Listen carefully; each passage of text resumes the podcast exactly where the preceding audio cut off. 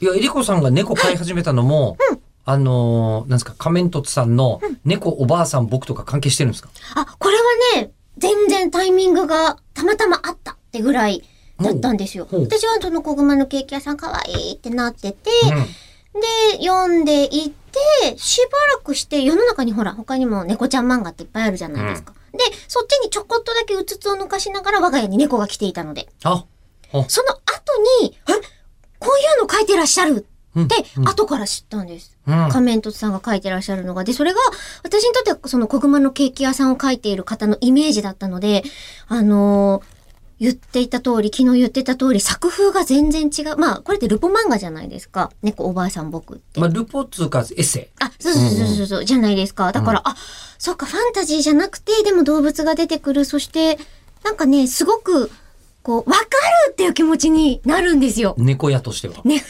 そう。うちの子も、その、お迎えした時には、もうほ、保護猫というか、捨てられちゃってた子だったので、で、その、なんで捨てるに至ったかとかっていうことも全然わからないまま今、お家でお姫様として生活はしてるけど、もしかしたら何かしらあったんだろうなっていうこととかが、その猫おばあさん僕の中にも、うん猫が好きだけれども、いろんな愛情のかけ方だったり、え、それは愛なのかって一個こう立ち止まってしまうエピソードだったりとかがあるじゃないですか。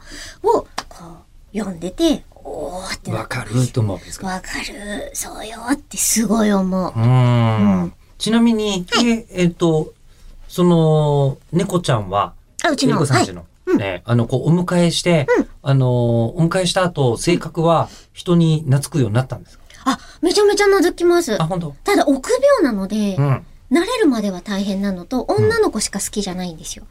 あ、そうなのそう、だから、あの、うちの工事をやっている時に、うんガラス屋さんとか内装屋さんとかが、うんちょっとこう、一年点検ですよとかって来るじゃないですか。うんうんあと、引っ越し屋さんとか、うめちゃくちゃ怯えますね。んでうんへも、女の子だと、すぐこう、スリスリスリってー行くので、うん。うん。ごめんなさい、ちょっと吉田さんは。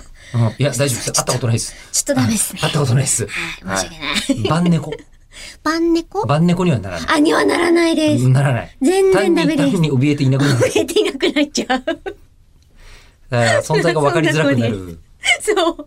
でも、でもびっくりするようなとこに隠れたりとかするのでえ。ーどこで発見したことあります今までだと、クローゼットの奥の奥の布がいっぱいあるところうん。とか、カーテンの、えっと、いつもは入らない1枚目と2枚目の隙間。あとあ、か見つけづらいね。炊飯器の裏とか。見つけづらい。見つからないときどうするんですかあ、でもひたすら呼びます。優しく。呼べば来るに。ゃんにゃんにゃんって言ってるとお返事してくれるので、喋るの好きなんですようねん。飼い主に似て。うん